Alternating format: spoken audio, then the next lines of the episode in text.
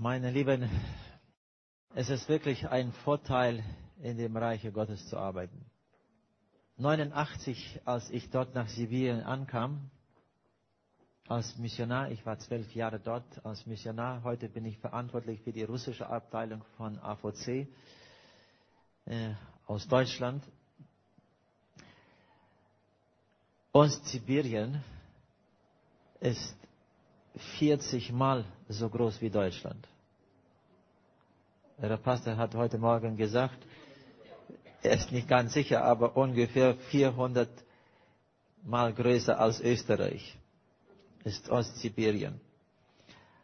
Als ich damals an die 89 dort ankam, gab es in der ganzen Region keine Gemeinde. Wir haben eine kleine Gruppe rausgefunden, das waren Baptisten, das waren Frauen, es waren 17 Frauen, keine Männer. Sie waren damals in der Untergrundarbeit so oder sie haben sich versammelt, Untergrund, heimlich ganz in Privathäusern. Und die, äh, die jüngste war 79. Damals fing die Arbeit an. Da am Baikalsee und es ging immer weiter, weiter nach Norden. Nach Süden zu der mongolischen, chinesischen Grenze. Hinter dem Polarkreis gibt es über 100 kleine Völker, Volksgruppen. Es gibt Volksgruppen, die mit 200 Leuten nur geblieben sind. 70 Prozent von denen haben noch nie das Evangelium gehört. Und das ist unsere Aufgabe. 1994 kam AVC dazu noch, da haben wir uns kennengelernt und ich bin bis, mit AVC bis heute äh, unterwegs. Wie ich schon sagte, für die russische Abteilung bin ich verantwortlich. Aber an der 94 geschah noch was. An der 94 haben wir hoch zwischen, in dem Gebirge zwischen Mongolei und Russland, da in den Bergen, haben wir eine Volksgruppe rausgefunden mit 500 Leute.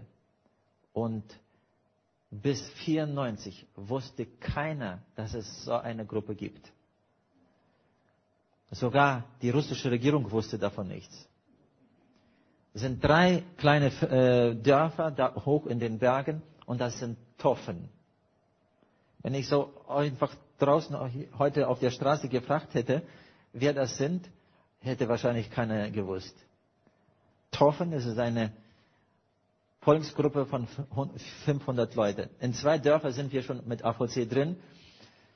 Jetzt vor fünf, sechs Jahren, wo wir die Arbeit damals anfingen, schon so offiziell. Wir haben sie erst besucht, aber dann offiziell. Und da kam, kamen wir dort rein kann man nur im Winter reinkommen da in das Dorf, weil es keine Straßen gibt. Nur durch die Tiger, durch den Wald, den Urwald, äh, auf solche große Fahrzeuge. Wir waren drei Tage da und am letzten Abend kam ein Ehepaar zu uns und sagten, wissen Sie, wir haben eine kleine Tochter, sie ist elf Monate und sie ist krank. Es gibt vor Ort keinen Arzt, keine Polizei, kein Gericht, nichts, keine Telefonverbindung. Und um in die große Welt rauszukommen, muss man bis 700 Euro bezahlen in einer Richtung. Natürlich hat das keine so viel Geld und so, so viele Möglichkeiten. Und dann sterben die Leute einfach von Krankheiten. Vielleicht nicht, nicht große Krankheiten, aber und sie kamen zu uns und sagten, wir haben, unsere Tochter ist krank, es gibt keinen Arzt und wir haben gehört, dass sie für Kranke betet. Kennt ihr für unsere Tochter beten? Und wir gingen dorthin und sie brachten sie ins Wohnzimmer raus aus dem Schlafzimmer, das kleine Mädchen mit elf Monaten und das ganze Gesicht war geschwollen. Konnte kaum, man konnte kaum sehen, wo Nase, wo Ohren ist, Augen, alles war zugeschwollen. Und überall aus den Rissen, wo die Augen und das Näschen war, floss Eiter.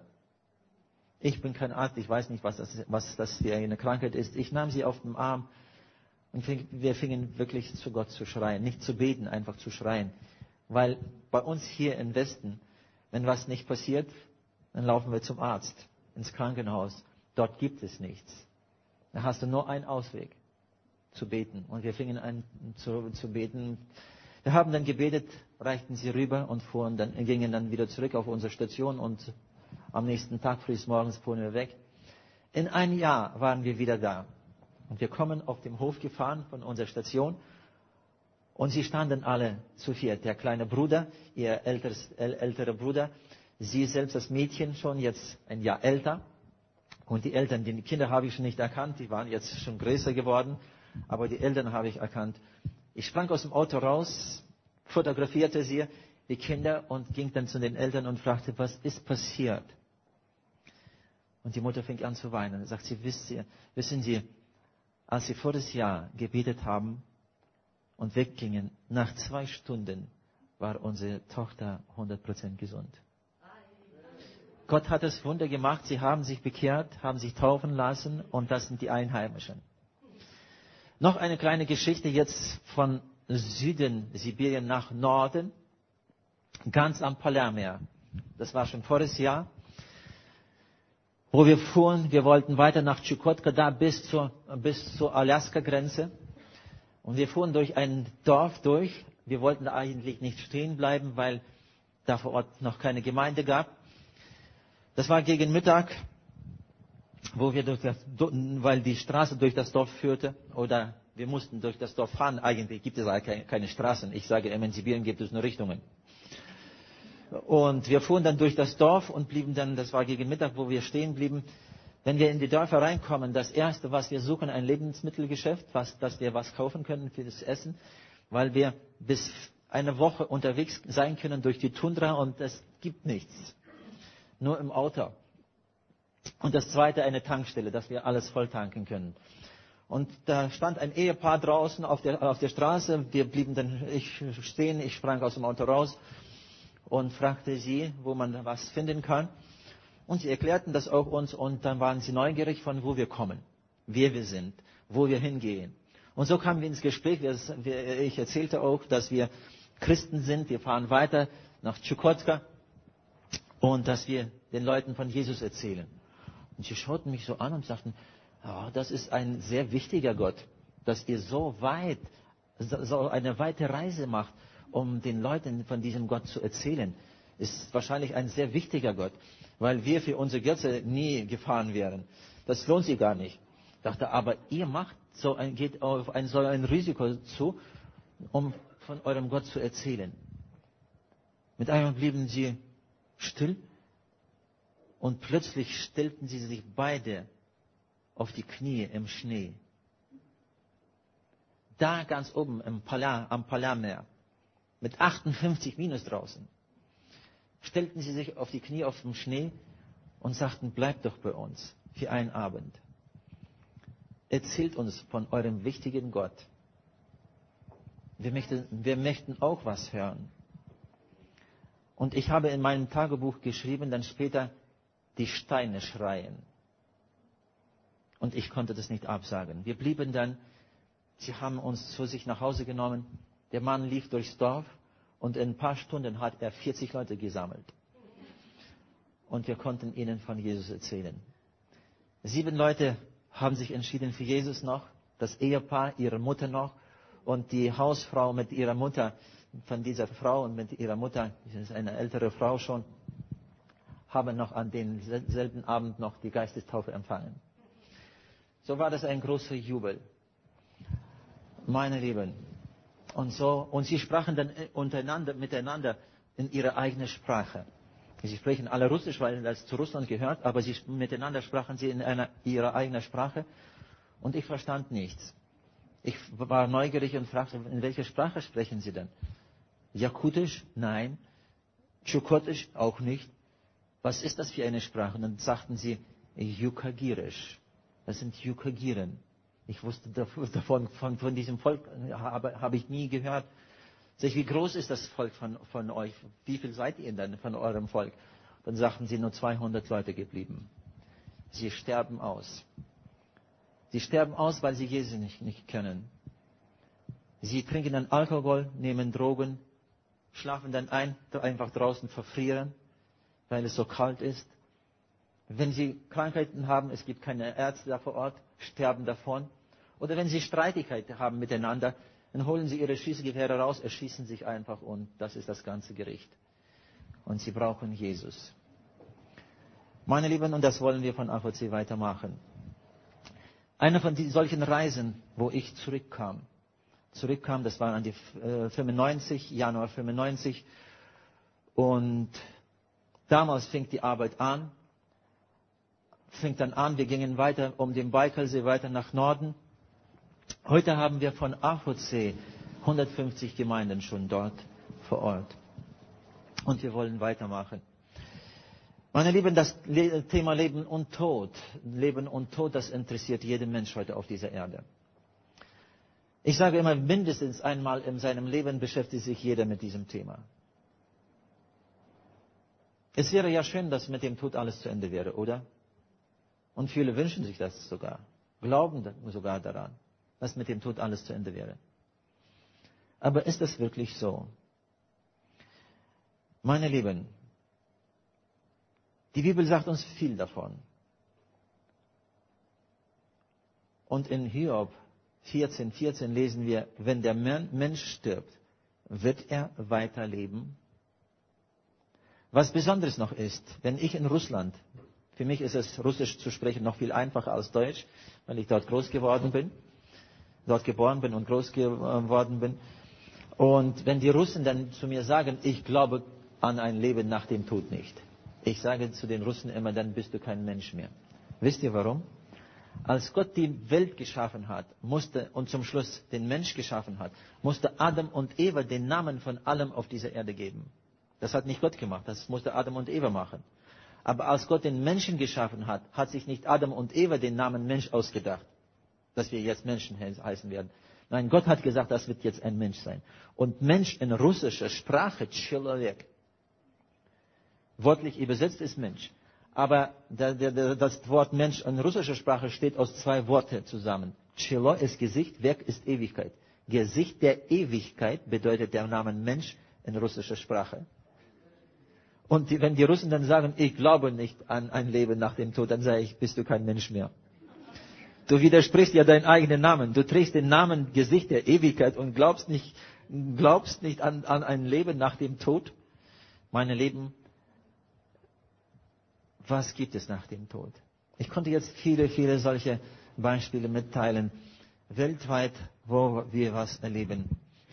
Aber eines von diesen äh, von unseren Reisen, wo ich zurückkam, das war am Januar 95. Wir besuchten etliche Dörfer von, von der Ostseite vom Baikalsee. Damals war ich schon verheiratet, ich bin heute verheiratet, wir haben sechs Kinder, zwei, zwei Enkel schon.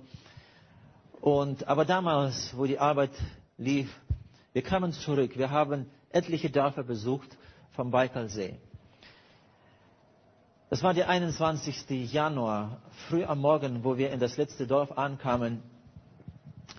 Die Leute warteten auf uns, auch schon, da gab es schon damals eine Gemeinde. Wir haben sie besucht, haben dann gleich einen Gottesdienst durchgeführt und nach dem Gottesdienst gab es noch etliche Gespräche, etliche Fragen zu beantworten wegen der ganzen Arbeit dort.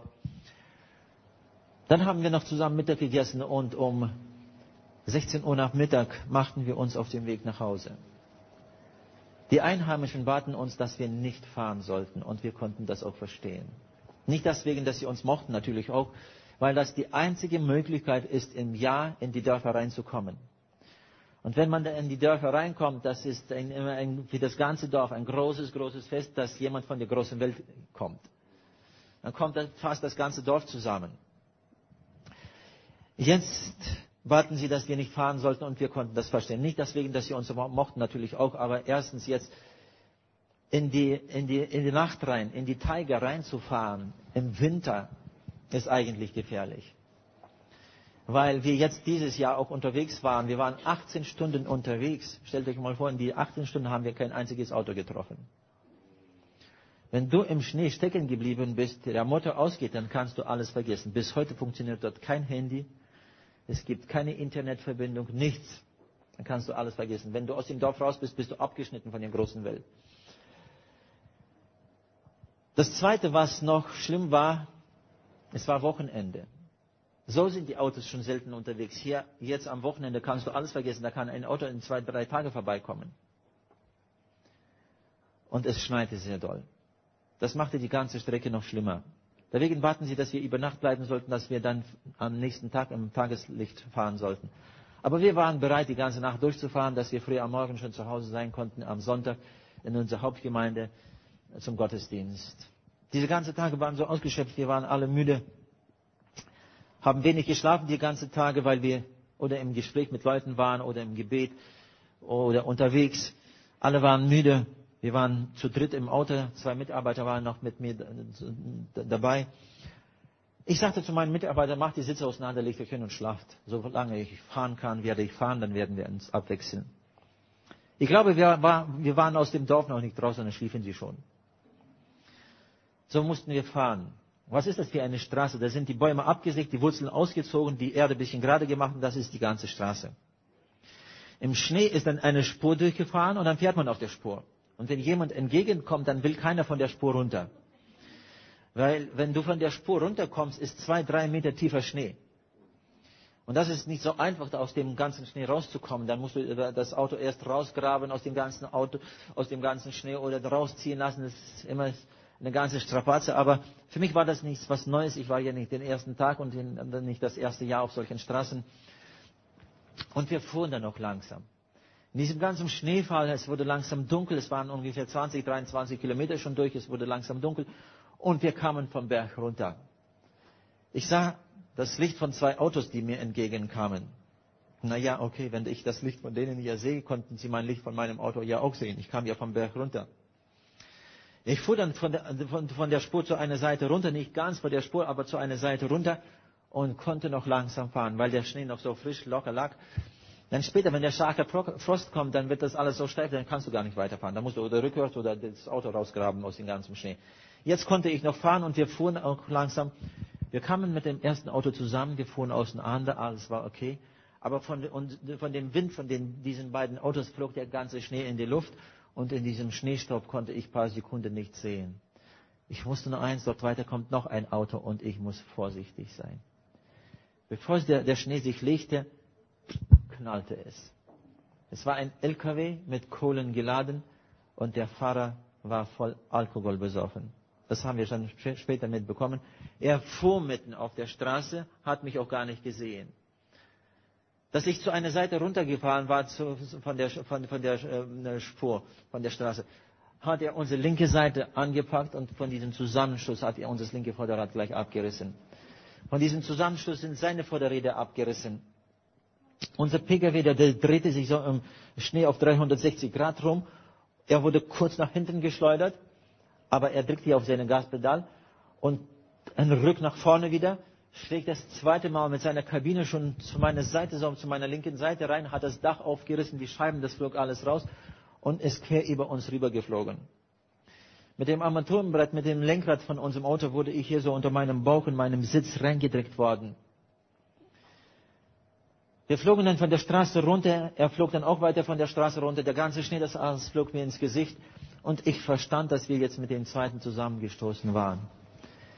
Ich war in meinem Schockzustand, ich spürte noch keine Schmerzen. Ich sage immer, wie wunderbar hat Gott unseren Körper gemacht, dass wir in diesem ersten Moment keine Schmerzen spüren.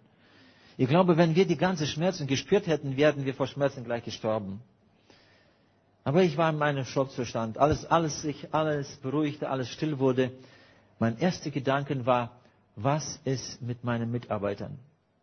Ich trete mich hier zur Rechten, hier vorne zur Rechten auf dem Vordersitz saß Viktor so auf dem ganzen Kopf, höher als ich, breiter in den Schultern, so, hat den Sitz auseinandergelegt und schlief. Und ich sah, wie er aufsprang und versuchte, die Tür aufzumachen.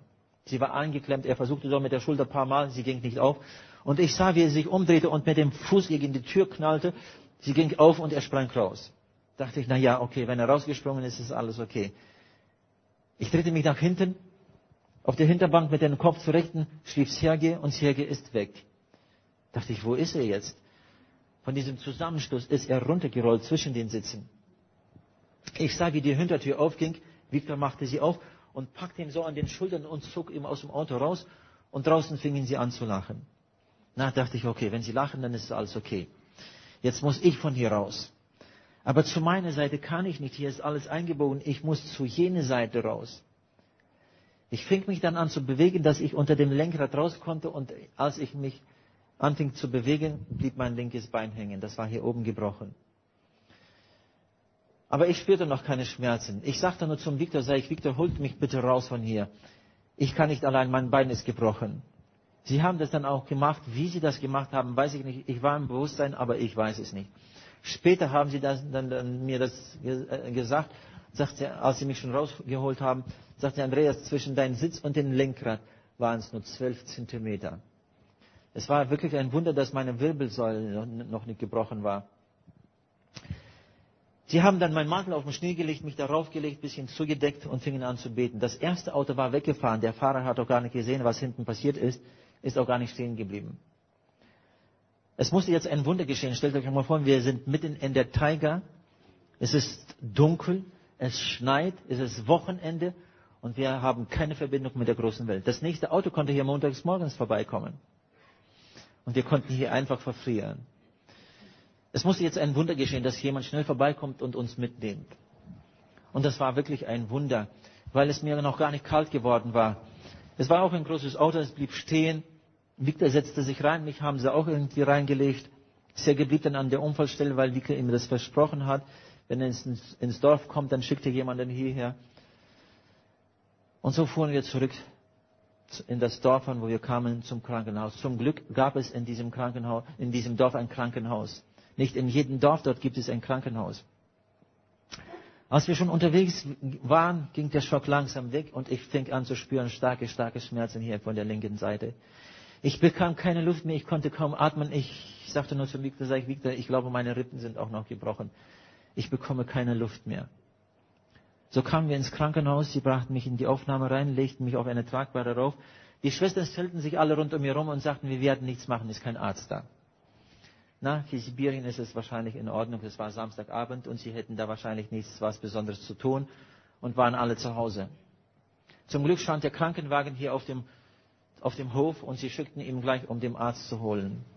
Der Arzt war auch sehr schnell da, weil das Dorf auch nicht groß ist, aber in dieser Zeit, wo wir auf den Arzt warteten, spürte ich, wie in meinen Augen langsam alles dunkel wurde. Mein Körper wurde so steif, ich konnte meine Hände nicht mehr bewegen, bewegen. Sie gehorchten mir einfach nicht mehr. Mein gesundes Bein, alles wurde so steif. Und da von innen verstand ich, dass ich jetzt langsam weggehe. Mit einmal spürte ich einen Atem in meinem Gesicht. Und das war der Arzt. Der kam reingelaufen, so ein sibirischer Arzt, wie er auch angezogen war, hat sich auch gar nicht abgezogen oder ausgezogen und bückte sich rüber über mir. Ich glaube, wenn er gestanden hätte, hätte ich schon nichts gesehen und nichts gehört. Aber er bückte sich so rüber, den Atem spürte ich in meinem Gesicht und ich sah ihn mit einmal vor mir, weil er mit seinen Fingern meine Augen aufmachte. Er wollte wahrscheinlich sehen, ob überhaupt ich noch lebe. Die zweite Hand legte er auf die linke Hand und so rübergebückt über mir, drehte den Kopf so plötzlich zu den Schwestern und ich hörte, wie er noch sagte, der Puls ist nicht mehr da. Er sprang dann auf, fing laut was zu sagen, zu schreien, die Worte konnte ich schon nicht verstehen. Ich schätze, er hatte nur die Befehle abgegeben, was die Schwestern jetzt machen sollten. Das letzte, was ich noch mitbekommen habe, wie die Schwestern die Tragbare anpackten und so entlang dem Flur mit mir liefen, das Klappern von ihren Schuhen hörte ich so von Weitem, von Weitem. Da war ich weg. Meine Lieben, alles, was ich jetzt weiter erzählen werde, das haben mir später die Schwestern erzählt, die Ärzte, die Papiere, was ich von dem Krankenhaus mitbekommen habe. Sie liefen mit mir zum OP-Saal. Das Krankenhaus ist in zwei Etagen. Sie mussten noch auf die erste Etage. Als sie da ankamen, haben sie meinen Anzug von mir runtergerissen und haben mich sehr schnell vorbereitet zur OP. Ihnen interessierte jetzt nicht das gebrochene Bein. Sie wollten sehen, was von innen ist. Wenn der Puls nicht da ist, ist was von innen nicht in Ordnung. Von dem gebrochenen Bein kann man den Puls nicht verlieren. Als dann alles fertig war, wurde ich aufgemacht. Ich wurde hier ganz aufgemacht. Und als sie mich dann aufmachten, da bekam der Arzt Schreck. Weil mit dem Armaturenbrett, mit dem Lenkrad, das ich so in meinem Sitz reingedrückt worden war, waren alle meine inneren Organe verrissen, abgerissen, die ganze Därme, Magen, Milz, das Zwergfell verrissen, Lunge von der linken Seite und alle meine Organe waren hier unter das Herz geschleudert. Drei Liter Blut war schon in meinem Bauch vermischt, vermischt mit den verrissenen Organen und im Krankenhaus gab es keine Reservenblut. Der Arzt wusste gar nicht, was weitermachen. Okay, wenn das Herz stehen bleibt, kann man ja die Maschinen anschalten, aber wenn da kein Blut ist, was nutzt das alles? Er hat sich dann entschieden, es musste alles so schnell gehen, er hat sich dann entschieden, hat eine Schwester einfach ins Dorf geschickt. Sie lief von Haus zu Haus, um Spende zu suchen. Die Schwester war dann weg. In dieser Zeit haben sie die ganzen Organe rausgeholt, fingen das Blut aus meinem Bauch rauszuschöpfen, irgendwie durchzusieben und zurück in meinen Adern reinzulassen. Das hat mir schon später ein Arzt erzählt, als ich zu Hause war. Sie sagte, Andreas, als ich das zu hören bekam, standen alle meine Haare zu Berge. Das weißt du, das Blut kann man verarbeiten, aber erstens, dazu braucht man extra Maschinen, die das Blut verarbeiten können.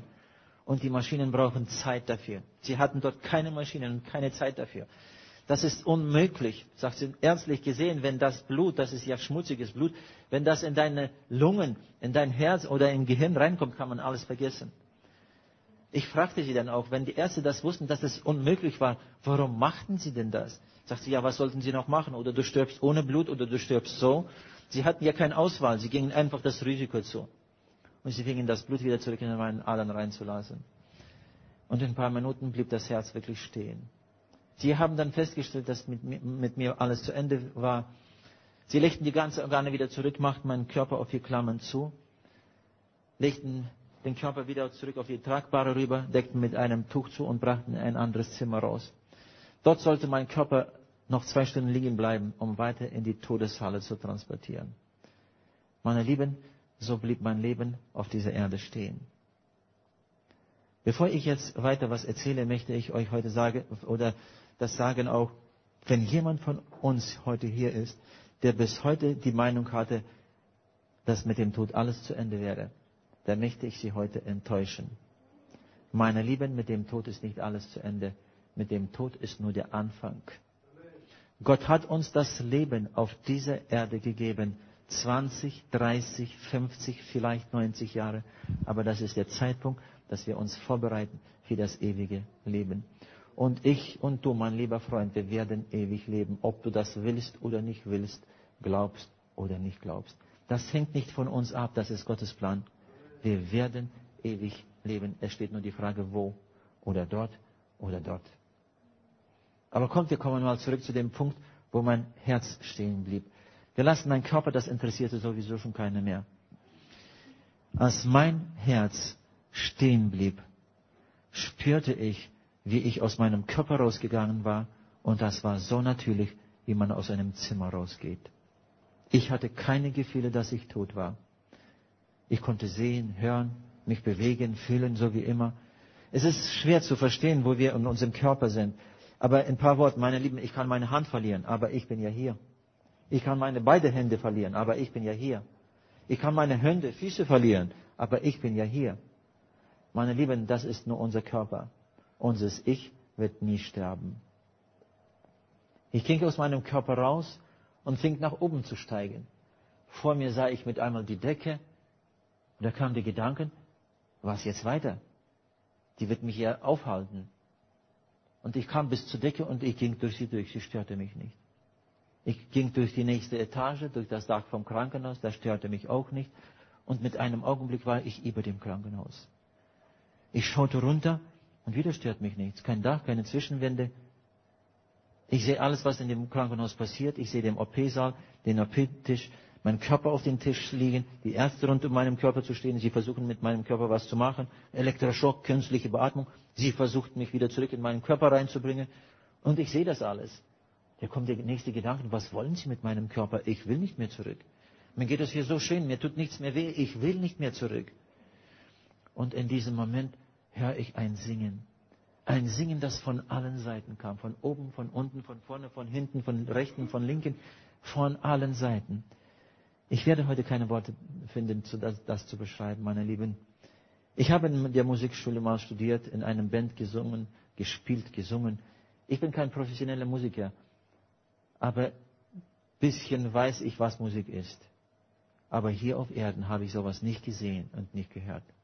Meine Lieben, das singt der ganze Himmel, das singen Engel, das singen schon die, die dort sind. Das ist was Herrliches, was Grandioses. Und ich sage immer, wenn wir mal dorthin kommen, dann werden wir mitsingen.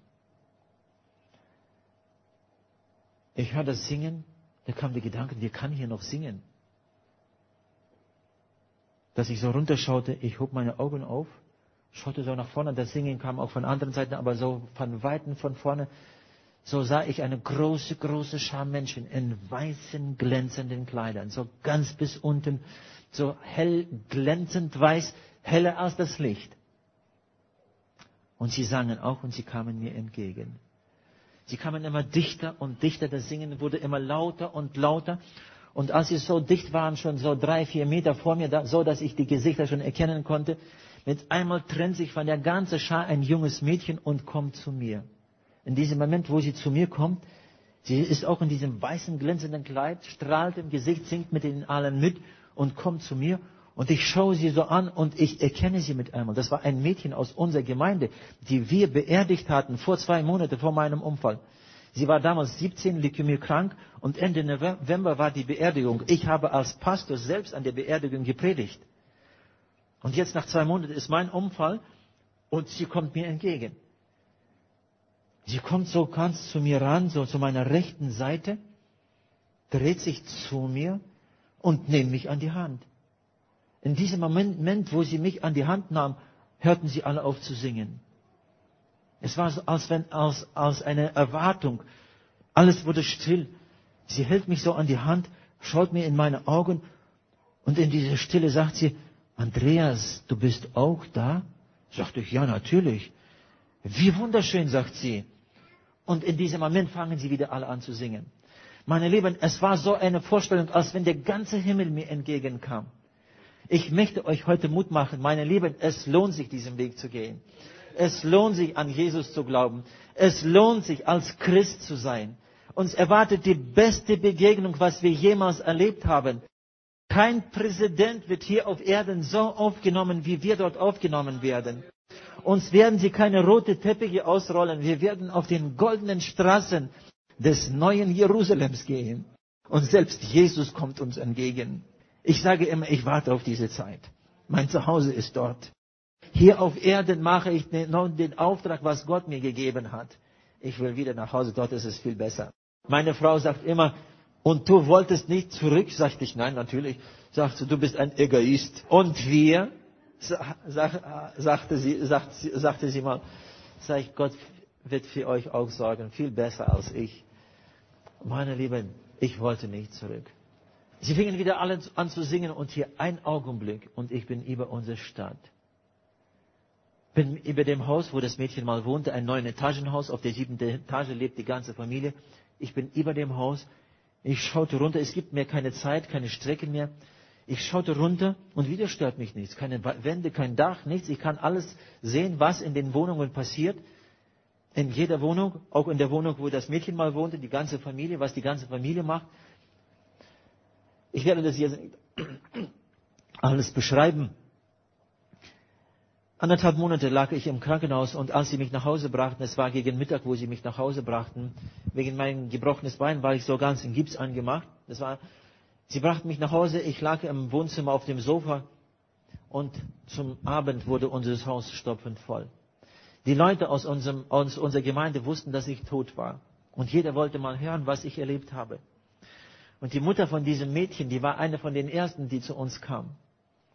Sie nahm einen kleinen Kinderstuhl, setzte sich so nieder zu mir und als die Leute sich alles, alle versammelten, fing ich mein Erzählen davon an, ich sagte, Natalie heißt sie, sag ich, Natalie, kannst du dich erinnern an den Abend, wo der Unfall war? Es waren ja anderthalb Monate schon vorbei. Sagt sie, na, ungefähr so. Da fing ich ihr zu beschreiben, alles, was ich in der Wohnung gesehen habe. Alles, was die ganze Familie gemacht hat. Selbst was sie gemacht hat. Sie wurde ganz blass, sie fing an zu zittern. Sagt Andreas, von wo weißt du das alles? Du warst ja nicht da. Sag ich, warte, aber war das wirklich so? Sagt sie, aber eins zu eins. Aber von wo weißt du das alles? Du warst ja nicht da. Und da sagte ich ihr, von wo ich das wusste. Für mich war das nur noch eine Bestätigung, dass das wirklich so war. Sie selbst, die Mutter von diesem Mädchen, die Natalie, die saß im Wohnzimmer im Sessel. Ich sagte auch, wie der Sessel stand, in welchem Anzug sie war.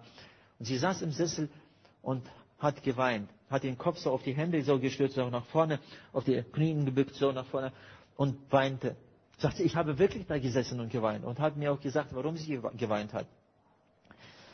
So von oben zu meiner rechten, äh, zu meiner linken Seite sah ich, wie die, wie sie da sitzte und weinte und wie die Tränen einfach auf dem Boden tropften.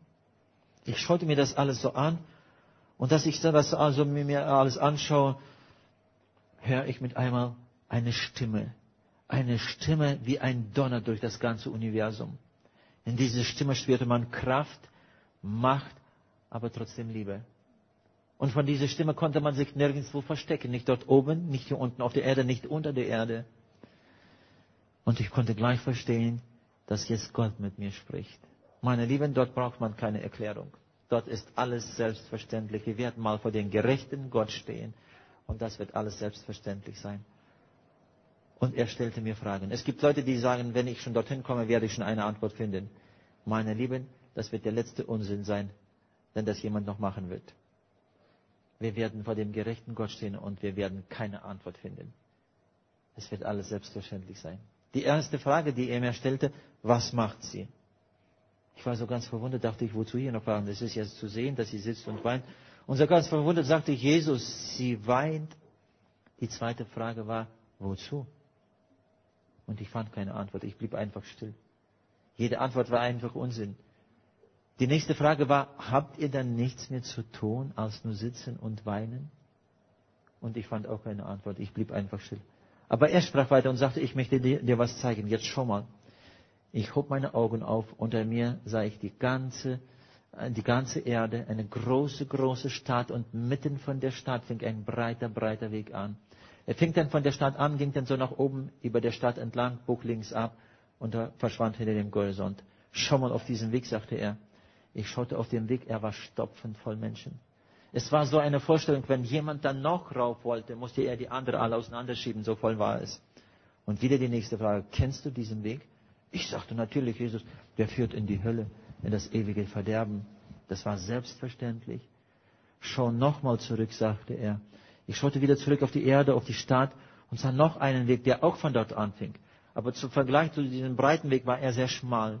Er fing dann auch von der Stadt an, so ging dann immer so nach oben, immer höher, höher, Buch rechts ab und verschwand unter den Wolken. Schau mal auf diesen Weg, sagte er. Ich schaute auf den Weg und ich sah da auch Menschen. Ich habe sie nicht gezählt, aber ich glaube, wenn ich sie gezählt hätte, die Ziffern hätten mir gereicht. Es waren sehr wenige. Und wieder die nächste Frage. Und diesen Weg kennst du auch? Ich dachte natürlich, Jesus, der führt zu dir in die ewige Herrlichkeit, in den Himmel. Und er sprach, sprach weiter und sagte, deine Mission auf dieser Erde ist nicht zu Ende. Du wirst wieder zurückgehen. Deine Aufgabe wird sein, von diesem breiten Weg auf den schmalen Weg Menschen zu führen.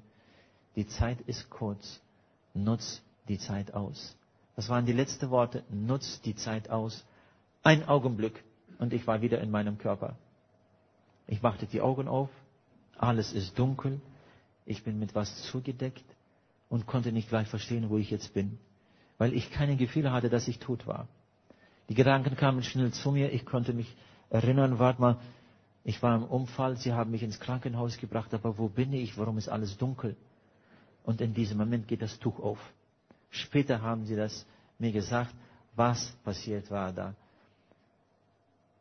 Sie suchten da eine Leiche. Und einfach so maschinell. Ich sah, wie die Hand das Tuch aufriss und unsere Augen trafen uns. Stell dich mal vor, dass Sie in der Stelle des Arztes wären. Ich sah Angst in seinen Augen. Er blieb steif stehen. Für mich war das wie ein Film. Die Hand, die das Tuch hielt, und er schaut mich so ganz Angst in den Augen, voller Angst in den Augen an, bewegt sich gar nicht, und ich sah, wie die Finger langsam auseinandergingen. Das Tuch fiel runter und er verschwand. Hätte wahrscheinlich jeder gemacht. In ein paar Minuten waren wieder die Schwestern da mit einer Tragbare. Ich sage immer, die Ärmste mussten kommen. Er ist ja weggelaufen. Mit einer Tragbare legten mich wieder darauf und rannten mit mir zum AP-Saal. Das musste alles so schnell gehen. Im AP-Saal gab es schon helles Licht, dass ich was besser sehen konnte. Sie machten mir eine Spritze Narkose hier in der linke Hand. Das sah ich, spürte ich auch. Und bevor ich eingeschlafen war unter der Narkose, sah ich, wie sie mit einer Schere die ganze Nähte aufmachten. Sie mussten Ordnung machen mit meinem Körper. Als dann alles fertig war, wurde ich in die Intensivstation rübergebracht und dort fing der Kampf in mein Leben an. Montags morgens kam meine Frau. Sie hat sich vorgestellt, wurde zum Arzt gebracht. Der Arzt begrüßte sie und sagte, wissen Sie, Ihr Mann lebt. Sie werden ihn gleich sehen. Eigentlich lassen wir dort keinem rein, aber Sie werden wir reinlassen. Verstehen Sie uns bitte richtig. Wir haben alles gemacht, was wir konnten, aber er wird nicht leben. Wir haben zu viele Organe rausgenommen und solche Menschen leben nicht. Sie werden müssen Abschied nehmen. Das sind die letzten Stunden ihres gemeinsamen Lebens auf dieser Erde. Bitte weint dort nicht. Sie sind jung, sie haben Kinder und sie müssen weiterleben. Sie fing dann an zu weinen, das hat sie mir dann später selbst erzählt, beruhigte sich und kam dann zu mir. Sagt sie, Andreas, ich habe alles gerechnet zu sehen, aber das, was ich gesehen habe, war wirklich schrecklich. Und anderthalb Monate, Tag und Nacht, saß sie an meinem Bett und pflegte mich. Ich sage immer, meine Frau ist ein Geschenk von Gott für mich. Meine lieben Männer, schätzt eure Geschenke. Für in dieser modernen Welt ist es so einfach, sich scheiden zu lassen. Es ist so schade. Schätzt eure Geschenke. Und ihr Frauen, ihr habt eine wunderbare Aufgabe auf dieser Erde, als Ehefrau zu sein und als Mutter für eure Kinder. Ich sage immer, wenn, wenn, wenn ihr Frauen mal treu bleibt in dieser Aufgabe und dort mal oben ankommt, wird Gott euch reichlich, reichlich belohnen. Ich sage immer, wenn wir mal dort ankommen und Gott die Belohnungen verteilen wird, ich werde meine Belohnung gerne meiner Frau abgeben. Sie hat es verdient. Es ist ein Geschenk für mich. Zwei Wochen kämpften die Ärzte für mein Leben. Keiner wusste, ob ich lebe. Aber ich wusste, dass ich leben werde, weil es Gott mir gesagt hat. Nach zwei Wochen wurde es leichter, wurde ich normales Zimmer rübergeführt, noch einen Monat da, dann wurde mein gebrochenes Bein in Gips eingemacht, dann wurde ich nach Hause entlassen. Noch einen Monat zu Hause im Gips, dann wurde der Gips runtergenommen. Und den 1. Juni, nach vier Monaten nach meinem Unfall, kam ich mit meinen eigenen Füßen wieder in meine Gemeinde. Ich konnte wieder meinen Dienst anfangen. Keiner glaubte das. Die Ärzte kamen mal schauen, ob das wirklich wahr war. Aber ich konnte wieder meinen Dienst machen. Natürlich, damit war nicht alles zu Ende. Wir mussten noch vieles was durchmachen, viele Krankenhäuser, Instantionen und, und, und, und, bis 2001 wir nach Deutschland kamen. In Deutschland wurde ich schon vielmal untersucht. Keiner versteht, wie ich lebe, weil diese Organe bis heute mir fehlen. Die Ärzte haben gesagt, solange wie sie auf dieser Erde mit ihren eigenen Füßen rumlaufen, bleibt das ein Wunder. Keiner kann das verstehen. 2013 kauften wir im Januar 2013 kauften wir noch einen Geländewagen wir wollten den rüberbringen dort nach Sibirien, um für unsere Arbeit dort. Anfang Februar fuhren wir dann von Deutschland los. Und an der Grenze zwischen Lettland und Russland bin ich zusammengebrochen. Meine alte innere Wunden waren geplatzt. Über zwölf Zentimeter. Ich habe wieder vier Liter Blut verloren. Bewusstlos bin ich zusammengebrochen. Es wurde ein Hubschrauber mit Ärzten aus Deutschland gerufen und sie kamen und haben mich wieder zurückgenommen. In Deutschland schon ein Spital, wo ich zu sich kam, ich die Augen aufmachte, stand der Professor vor mir und meine ganze Familie, meine Frau und sechs Kinder. Sie wurden gerufen, Abschied von mir, mir zu nehmen. Und ich machte die Augen auf. Als ich die Augen aufmachte, fingen sie alle an zu weinen. Der Professor, als er das sah, dass ich meine Augen aufmachte, nahm mich an die Hand und die ersten Worte, was er sagte, sie beten den richtigen Gott an. Wir hatten keine Chance, sie zu retten. Es war zu weit. Sie haben mir streng verboten, der Professor hat mir streng verboten, rumzufahren. Sagte, wir verbieten Ihnen weiter rumzufahren. Ihr Körper funktioniert nicht so richtig und Ihre inneren Organe sind so ausgeschöpft, das kann überall platzen und Ihr Tod kann plötzlich kommen. Sie dürfen nicht mehr reisen. Ich fragte ihn auch, was, was bieten Sie mir denn an? Was soll ich dann weitermachen? Und er sagte, weiß ich nicht. Sag ich, soll ich ein Sarg kaufen und auf den Tod warten? Sagte er, das sieht so aus. Ich sagte, nein, ich will weiter rumreisen. Er ging dann ganz schweigend raus, stillschweigend raus, kam wieder zurück, brachte die ganzen Papiere und sagte, Sie müssen sie unterschreiben. Wir kommen sie abholen, aber wenn wir das nicht schaffen, dann tragen wir keine Verantwortung dafür. Wir haben sie gewarnt. Meine Lieben, und ich habe es unterschrieben. Ich sage immer, es ist besser unterwegs zu sterben als zu Hause im Bett. Und will weiter reisen. Ich bin auf Medikamente eingestellt. Zwischendurch muss ich wieder zu meinem Hausarzt, um Rezepte zu bekommen. Und jedes Mal, wenn ich zu ihr komme, dann freut sie sich, umarmt mich. Ich fragte mal sie, warum freuen Sie sich so? Sagt sie, ja, Sie verstehen gar nicht, was mit Ihnen ist. Jedes Mal, wenn Sie von mir rausgehen, ist das für mich immer das letzte Mal. Ich bin immer bereit zu hören, mitzubekommen, dass Sie weg sind. Und wenn Sie noch in der Tür erscheinen, dann freue ich mich, dass Sie noch, noch leben. Bitte erzählen Sie nicht, bitte, wo Sie rumreisen. Ich will davon, sagt sie, nie, nichts hören. Meine Lieben, heute bin ich hier unter euch und ich möchte jedem von euch sagen, es gibt ein Leben nach dem Tod. Wir werden ewig leben. Die letzten Jahre reise ich sehr viel weltweit und äh, äh, reise ich sehr viel rum weltweit. Wisst ihr, was, was ich festgestellt habe? vor was die Menschen besonders Angst haben auf dieser Welt. Viele sagen von dem Tod, nein, nicht alle haben Angst vor dem Tod. Es gibt Leute, die sich in die Luft springen. Die Leute haben heute Angst, ehrlich sein für sich selbst. Wir kennen ja alle betrügen. Aber sich selbst können wir nicht betrügen. Ich sage immer so einen kleinen Test. Wie oft werdet ihr im Tageslauf gefragt, wie geht es dir? Was antworten wir? Gut. Warum antworten wir so? Dass ich keine anderen Fragen stellen soll. Obwohl schon alles schief läuft. Aber wir wissen ja, was in unserem Leben abläuft. Die Kinder kommen von der Schule zurück und die Papa und Mama fragen, wie geht es euch? Ja, gut. Ihr habt es ihnen gesagt, aber wirklich so? Vielleicht läuft schon alles schief. Sich selbst kennt ihr euch ja nicht betrügen. Wir wissen ja alles, was in unserem Leben abläuft. Ich möchte damit schließen heute. Meine Lieben, ich möchte, dass wir mal ehrlich sind an diesen, an diesen, an diesen äh, Morgen. Oder diesen Nachmittag. Mittag schon. Möchte ich, dass wir, dass ihr mal ehrlich seid. Für sich selbst. Nicht für eure Nachbarn, nicht für eure Eltern, Mann oder Frau, für euren Pastor, nein, für sich selbst und vor Gott. Zwei Fragen möchte ich hinterlassen. Aber sind Sie ehrlich? Geben Sie die Antwort sich selbst und vor Gott. Die erste Frage, mein lieber Freund, auf welchem Weg befindest du dich heute? Auf den breiten oder auf dem schmalen? Es gibt Leute, die wollen irgendwo dazwischen sein. Nicht dort und nicht dort, irgendwo dazwischen. Aber es gibt keinen dritten Weg. Es gibt nur zwei Wege. Wollen Sie Ihren Mann mit jemandem teilen? Sie sagen, oder ganz oder gar nicht. Ich will meine Frau auch mit keinem teilen. Ich sage, oder ganz oder gar nicht. Meine Lieben, der liebe Gott will uns auch mit keinem teilen. Gott will uns mit Satan nicht teilen. Und Satan will uns mit Gott auch nicht teilen. Es gibt nur zwei Wege. Oder dort oder dort. Auf welchem Weg befindest du dich heute?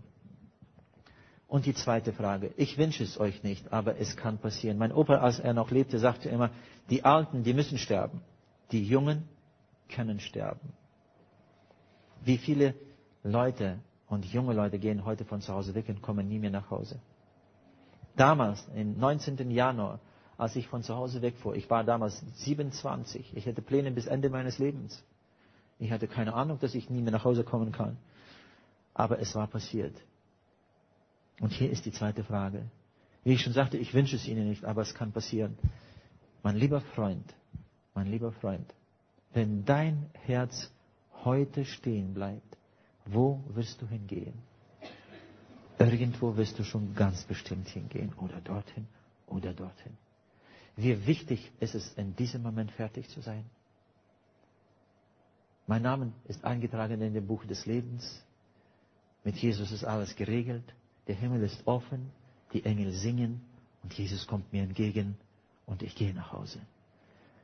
Aber dazu muss man fertig sein. Und das müssen wir machen, solange wir auf dieser Erde sind. Wenn unser Herz stehen bleibt, unsere Augen zugehen, ist alles vorbei. dann hilft keiner mehr, hilft kein Gebet mehr, kein Priester mehr. Selbst der liebe Gott wird nichts mehr machen. Dazu hat uns Gott das Leben auf dieser Erde gegeben, dass wir uns, dass, dass wir das alles regeln. Möge uns Gott segnen. Viele sagen, ja, wie kann ich das, das dann machen?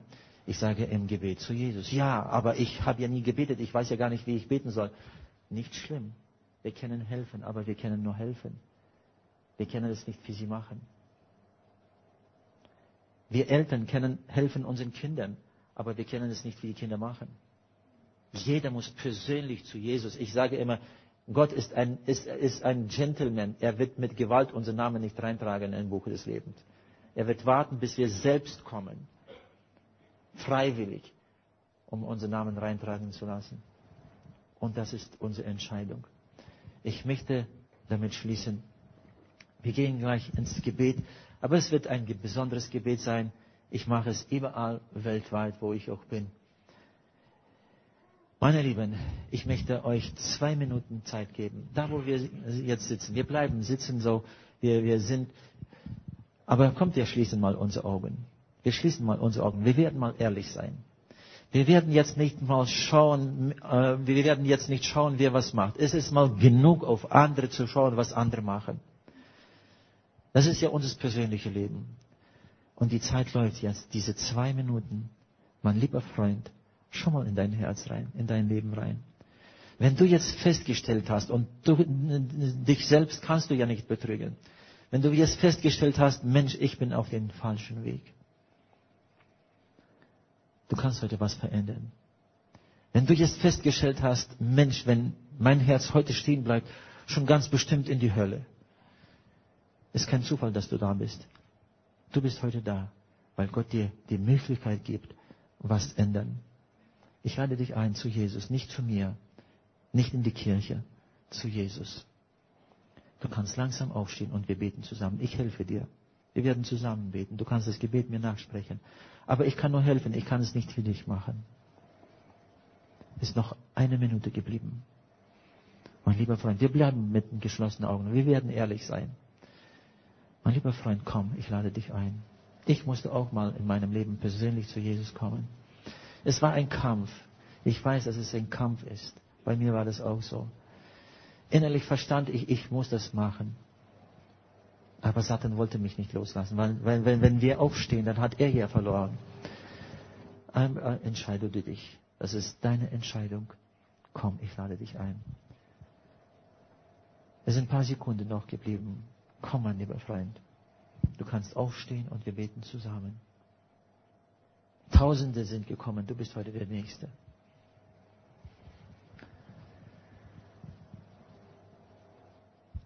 Ich werde jetzt langsam beten mit denen, die aufgestanden sind. Wer sich noch anschließen will, wir bleiben mit unseren geschlossenen Augen. Wir werden jetzt nicht schauen, wer was macht. Wer noch sich anschließen will, kommt, stehen, stehen Sie bitte auf, schnell. Aber jetzt wirklich der, das möchte.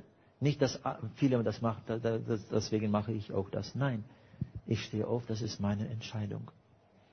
Schließen Sie sich an. Ich werde langsam beten. Sprechen Sie das Gebet mir laut nach. Möge es Gott hören, was Sie von ihm wollen. Möge es Satan hören. Er muss das hören, dass Sie von ihm weggehen. Und dann zum Schluss bete ich noch für Sie, kurz noch. Aber jetzt beten wir zusammen. Mein Jesus, ich komme zu dir, so wie ich bin. Ich danke dir, dass du mich liebst. Aber ich erkenne, dass bis heute ich meine eigenen Wege gegangen bin. Das war falsch. Vergib mir. Ich verlasse den breiten Weg. Satan, ich sage mich von dir ab. Ab heute gehöre ich nicht mehr dir. Ich gehe zu Jesus. Jesus, vergib mir meine Sünden. Trage meinen Namen in dein Buch des Lebens ein. Ich nehme dich als meinen persönlichen Erretter an. Du bist jetzt mein Vater. Und ich bin dein Kind. Hilf mir, diesen Weg zu gehen. Und treu bleiben. Ich möchte die Ewigkeit mit dir verbringen. Ich danke dir, dass du das machst. Amen. Sie können Platz nehmen. Ich bete noch kurz für Sie. Ich möchte Sie noch segnen. Jesus, ich danke dir für jeden, der sich jetzt entschieden hat, der mitgebetet hat. Ich weiß, dass du das Gebet gehört hast und du sie angenommen hast. Du hast ihnen vergeben und den Namen in deinem Buch des Lebens äh, eingetragen. Jesus, aber ich weiß, dass Satan alles versuchen wird zu machen, sie wieder von diesem Weg runterzubringen. Gib ihnen die Kraft, durchzukämpfen, treu bleiben. Auch alles, was ihnen das kosten wird, dass sie treu bleiben und bis zum Ziel kommen. Ich möchte, dass wir die Ewigkeit mit dir zusammen verbringen. Da, wo es so schwer sein wird, dass sie keine Kraft mehr haben werden, weiterzugehen, gib ihnen, nehme sie in deine Vaterhände, führe sie, trage sie, aber dass jeder mit, von ihnen zum Ziel kommt. Ich segne sie in deinen Namen und stelle sie unter deinem Schutz. Meine Lieben, Gott segne euch. Wie ich schon heute Morgen sagte, ich weiß nicht, ob wir uns nochmal sehen werden auf dieser Erde. Aber ich habe mir eure Gesichter sehr gut gemerkt von vorne. Mein Zuhause ist dort. Und wenn ich dorthin komme, werde ich auf sie warten. Wenn jemand von euch zuerst dorthin kommt, warten Sie auf mich. Ich komme auch dorthin. Dann werden wir Jesus zusammen loben und preisen. Aber bleiben Sie auf diesem Weg. Es lohnt sich. Noch was möchte ich euch hinterlassen. Schließt euch unbedingt eine Gemeinde an. Ihr könnt auch hierher kommen. Es ist eine gute Gemeinde. Schließt euch eine Gemeinde. Nehmt die Lüge des Satans nicht an. Ich brauche keine Gemeinde. Es gibt Leute, die sagen, ich kann ja zu Hause Bibel lesen und beten. Sie kennen nicht nur, sie müssen das zu Hause machen. Aber sie brauchen eine Gemeinde. Ich kann die beste Waffen haben, die beste Ausrüstung, Waffenausrüstung haben ja ausgebildet haben, äh, Ausbildung haben, wie man Krieg führt. Aber wenn ich auf dem Kampffeld allein rauskomme, hat der Feind von mir allein nicht Angst. Der Feind hat Angst vor einer Armee. Satan hat Angst vor einer Armee und die Armee Gottes ist die Gemeinde. Um uns kaputt zu machen, wird er das Erste uns aus der Gemeinde rausführen. Und dort allein hat er von uns nicht Angst mehr. Meine Lieben, schließt euch an, wachst weiter, bleibt treu, bis wir uns wiedersehen. Und das Letzte, dort hinten habt ihr wahrscheinlich schon gesehen, den Infotisch. Schaut mal euch an, da gibt es Bücher, gibt, da gibt es Informationen über die Arbeit, was wir machen heute. Macht mit, betet mit. Wir werden uns freuen. Die Jugendliche lade ich oft ein, mit mal zu kommen in unseren Reisen. Ich hatte, ich hatte dieses Mal, ich hatte dieses Jahr im, im Juni hatte ich, hatte ich ein ganzes Team aus Österreich, Jugendliche, die mit mir waren, und sie wollen unbedingt wieder mit. Kommt mal mit, erlebt das mal. Die Männer im Winter, Frauen kennen im Sommer. Im Winter nehmen wir keine Frauen, es ist zu extrem. Gibt es eine DVD dort hinten auch? Das ist in meinem Studio aufgenommen. Nehmt sie mal mit. Das ist ein bisschen mehr drauf, weil ich da ein bisschen mehr Zeit habe. Schaut es mal noch mal zu Hause durch, aber schenkt es jemanden. Schenkt es jemanden. Ich konnte jetzt vieles, vieles was erzählen, was Gott dadurch schon gemacht hat. Meine Lieben, ein kleines Beispiel. Es war in Deutschland auf der Autobahn. Ich fuhr der, von der Autobahn auf die Tankstelle ran, um mein Auto zu tanken. Habe es voll getankt, komme rein, bezahl, zum Bezahlen und die junge Dame da an der Kasse steht und nimmt meine Karte gar nicht. Ich gebe die Karte und sie schaut mich an und hat die Hände so zusammengelegt. Sag ich, ist was los? Sagt sie, Sie sind der Mann, der tot war. Sagte ich, ja. Aber von wo wissen Sie das? Oh, sagt sie und fängt an, in die Hände zu klatschen. Hat die Kasse verlassen, kommt so rausgelaufen zu mir, umarmt mich. Sagt sie, ich bin Ihre Schwester. Die Leute an der Tankstelle schauten sich alles das an, konnten nichts verstehen. Sag ich, warten Sie mal, sagen Sie, was, was ist passiert? Sagt sie, vor einer Zeit hat jemand hier sein Auto getankt, hat es bezahlt und bevor er weggegangen ist, hat er die DVD von Ihnen bei mir auf dem Tisch liegen gelassen. Ich habe sie mitgenommen, bin nach Hause gekommen, habe sie reingesteckt, das ganze Zeugnis nachgeschaut. Zum Schluss gab es das Übergabegebet. Ich habe Jesus angenommen. Meine ganze Familie hat sich bekehrt. Heute haben wir uns eine Gemeinde gefunden. Wir gehören zur Gemeinde, sagt sie. Und wer hat das gemacht? Sagt, keine Ahnung. Es gibt hier an der Tankstelle Tausende, die hier vorbeigehen. Jemand hat es gemacht. Machen Sie es weiter. Meine Lieben, so können wir was Besonderes machen für das Reich Gottes. Gott segne Sie und bis wir uns wiedersehen.